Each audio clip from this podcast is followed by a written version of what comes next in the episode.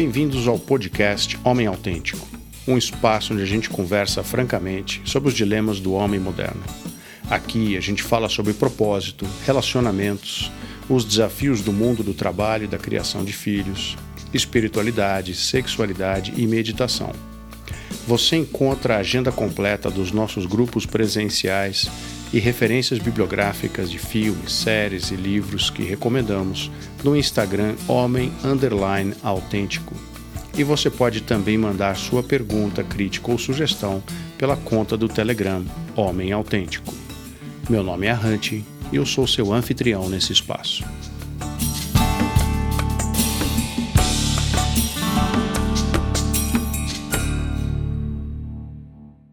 Salve galera, bem-vindos, bem-vindas gravando aqui mais um episódio do Homem Autêntico. Lembrando que as perguntas são super bem-vindas e tem chegado várias contribuições que eu espero conseguir abordar e responder à medida que o tempo for passando aí. As contribuições vêm através do nosso canal no Telegram, no arroba Homem Autêntico. Você pode mandar um áudio por lá você pode mandar um áudio em que você se identifica e pede para ter o seu nome divulgado ou pede para ter o seu nome mantido em sigilo e a gente vai usar somente então o conteúdo da sua pergunta, da sua crítica ou sugestão como motivação aqui para a coluna. E hoje eu queria falar de um, de um tema é, que pode ser um pouco controverso e eu corro o risco aqui de, com o meu posicionamento, ofender alguns, algumas pessoas, algumas crenças por aí. Mas muita gente que vem fazer grupos comigo, homens e mulheres, é, me perguntam sobre experiências com a ayahuasca né? é, e outras experiências de pico. Então aqui eu vou falar um pouco sobre um tema que eu já detalhei no meu blog, no arrante.com, é, que é o valor da ayahuasca e de outras experiências de pico para quem está num processo de autodescoberta, de busca, de mais consciência sobre a sua para a sua vida, sobre si mesmo, etc. Né? E aqui eu costumo é, incluir a ayahuasca é, juntamente com outras substâncias que são assim chamadas alteradoras de consciência, incluindo aqui a maconha, o álcool e qualquer substância que altere a sua percepção. O culto à ayahuasca, que é uma raiz amazônica, é, se disseminou muito nos últimos anos especialmente em vários tipos de comunidade que se auto-intitulam espirituais ou de buscadores. Né? E de qualquer forma, eu acho que é útil a gente avaliar o papel da ayahuasca e dessas substâncias que alteram a, a nossa percepção e causam um fenômeno comum que eu vou chamar aqui de experiências de pico no caminho espiritual. O uso da ayahuasca, também chamada de roasca, iagê, daime, santo daime ou vegetal, é antigo e remete à Amazônia peruana, com os primeiros relatos conhecidos remontando à invasão espanhola ainda no século XVI, sendo os primeiros documentos escritos por jesuítas a partir de 1737. E eles se referiam ao seu uso é, servindo para adivinhação, mistificação e enfeitiçamento.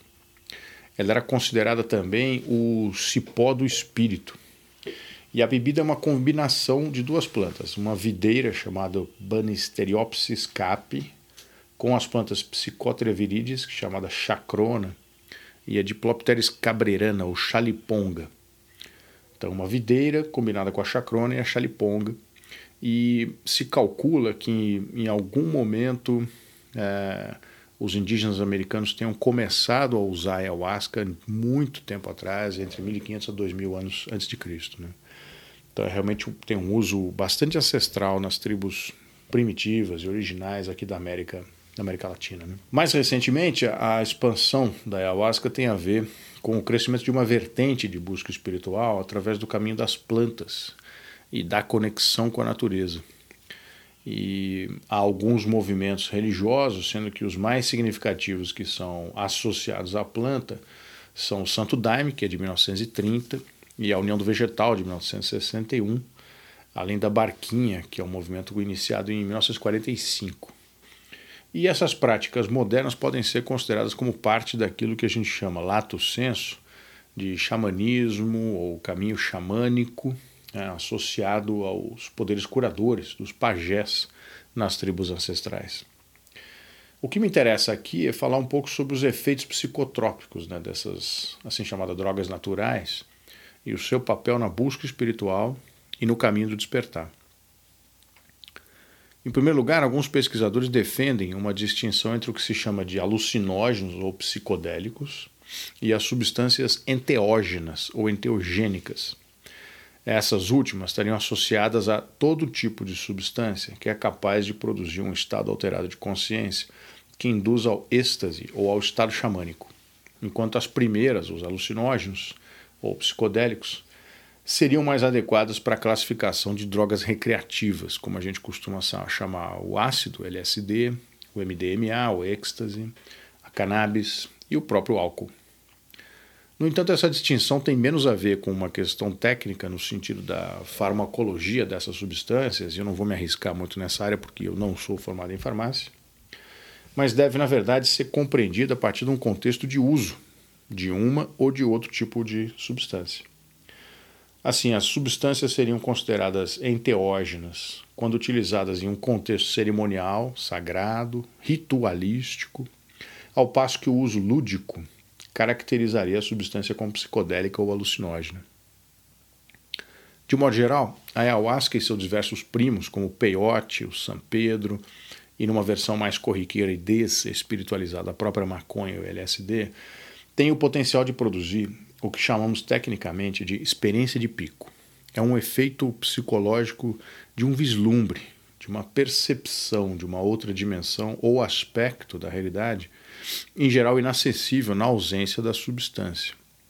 E que para muitos se configura em sua primeira experiência de desvelamento da realidade objetiva, concreta, em algo a mais, algo além daquilo que se constata com a aplicação dos cinco sentidos nas atividades cotidianas.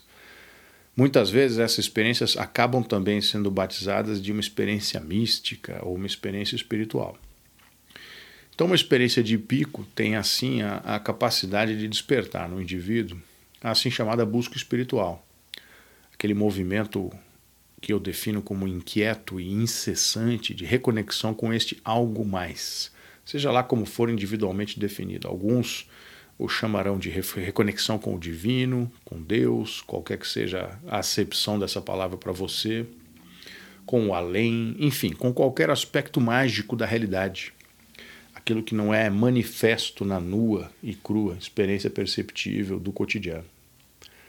Assim, passar por uma experiência de pico pode ser, para muitas pessoas, a primeira e única forma de reconhecer um sentimento de transcendência do ego, transcendência da personalidade, da realidade ou desta realidade limitada né, pela apreensão mental do mundo à sua volta e das correlações imaginárias a partir daí geradas.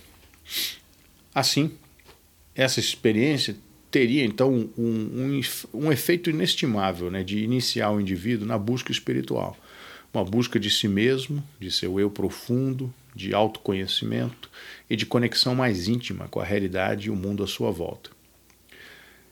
E aqui se abre um leque de opções tão variadas quanto o número de habitantes do planeta, né? já que não, certamente não existe um caminho ou uma via é, espiritual de autodescoberta que seja idêntica à outra. Cada pessoa, e essa é uma, uma crença ou uma concepção muito pessoal minha, cada pessoa tem o seu caminho absolutamente individual, único, e aí reside o limite né, das comparações ou das experiências prévias, pregressas de grandes sábios, grandes iluminados como Buda, Cristo, Krishna, Mohammed, né?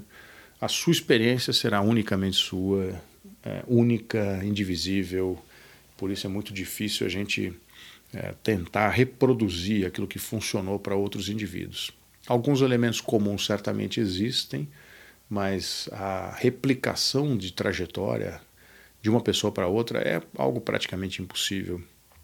Não fosse assim, todas as grandes religiões teriam no seu rol de prescrições né, um conjunto de práticas que certamente levaria cada um à sua autorrealização, à sua iluminação. E o fato de não ser assim apenas atesta o que eu estou dizendo, né, de que o caminho é sempre individual, solitário, único é, e, portanto, exclusivo, e cabe a você descobrir o seu caminho. E aí, com relação a experiências de pico, eu acho que o problema surge quando a pessoa confunde a experiência de pico com algo que somente pode lhe ser proporcionado pela substância. ou seja, algo externo ao seu organismo, e do qual essa pessoa passa a ter necessidade para atingir os chamados picos espirituais experimentados antes. Começam aí os fenômenos e movimentos religiosos associados ao culto da planta, em suas diversas ramificações, com as implicações usuais de substituir um trabalho de autoinvestigação por um ritual exaustivamente repetido, muitas vezes apenas na tentativa, às vezes frustrada, né, de reproduzir uma experiência de pico passada ou de obter novos vislumbres, sem qualquer efeito de melhoria na sua capacidade autorreflexiva, na consciência de si mesmo e de sua não separação com o universo. Eu prefiro uma definição mais simples de experiência espiritual. É tudo aquilo que remove as barreiras e os impedimentos para a percepção da sua real conexão com tudo e todos, sem restrições. Os indianos, por exemplo, falam do despertar como a remoção dos véus de Maya, da ilusão. Maya é a chamada ilusão, quer dizer, a nossa realidade se apresenta como um sonho, como uma realidade ilusória. Né? Então, a remoção dos véus da, de Maya, dessa ilusão, e o entendimento da sua real existência individual como não separada do todo, é o que se chama de despertar em algumas tradições. E, para isso, nenhuma substância é necessária. No tipo de trabalho meditativo que eu proponho, tanto nos grupos de homens quanto nos grupos mistos, o uso de qualquer tipo de substância alteradora de consciência é, em geral, evitado e por diversas razões. Em primeiro lugar, e mais importante, a própria experiência de realizar uma atividade de meditação ativa, que significa utilizar o corpo, a respiração, bastante movimento, né, e levar cada um individualmente no seu limite à exaustão, ela muitas vezes pode ser demais, pode ser over, né? no sentido de trazer à tona, trazer para a superfície da sua consciência individual temas e traumas emocionais que são despertados já pelas práticas. Então, essas técnicas têm uma função de trazer à tona e trazer à superfície aquilo que você, é, por diversas razões, na sua história pessoal, é, enterrou subconscientemente na sua sombra, e isso vai surgir né, quando você começa a cutucar esses é, recantos recônditos e monstros do passado. Então, dessa maneira, né, se a gente já está fazendo meditação ativa, que é a forma como eu trabalho com grupos, e a gente adicionar a estas técnicas um psicotrópico, isso pode levar indivíduos com tendência a um comportamento tipo borderline a um surto psicótico induzido produzindo assim um efeito contrário ao objetivo das meditações ativas, que é o de despertar para uma vida mais consciente, uma vida mais plena e mais realizada. Em segundo lugar, tem o tema da dependência, a natural tendência psicológica de atribuir à substância a única chave responsável pela experiência mística ou espiritual, levando assim à necessidade de apego ao uso da substância, seja ela qual for, e seja qual for o contexto de cura ou de ritual a ela associado. Olha só, deixa eu deixar um ponto claro que assim, eu não sou contra o uso da ayahuasca ou de qualquer outra substância no caminho de busca.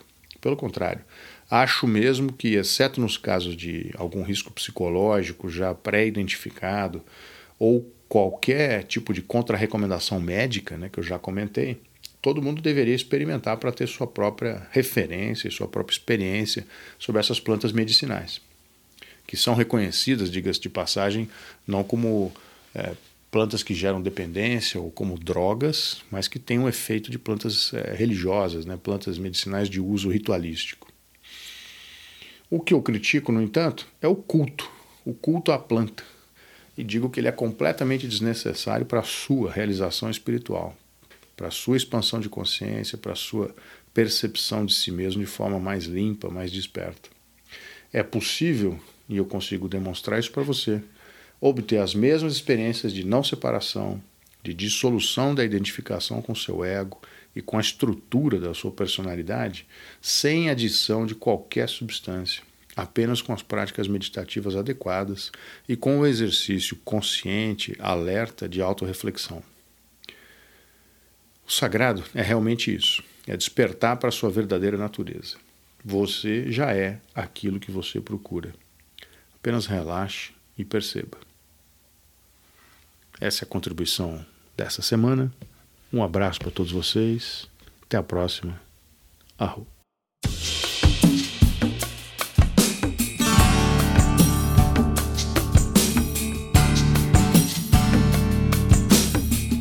Você ouviu o podcast Homem Autêntico, um espaço de conversas francas sobre os dilemas do homem moderno. Esse podcast tem a trilha sonora original de Marco Camarano, Instagram M Camarano. Aqui é o Arrante e você pode encontrar mais material sobre o tema no meu blog www.arrante.com. Arrante se escreve A-H-A-N-T-I. Siga também o nosso Instagram Homem Underline Autêntico e mande sua pergunta pelo Telegram na conta Homem Autêntico. Valeu, galera. Até a próxima. Arroba.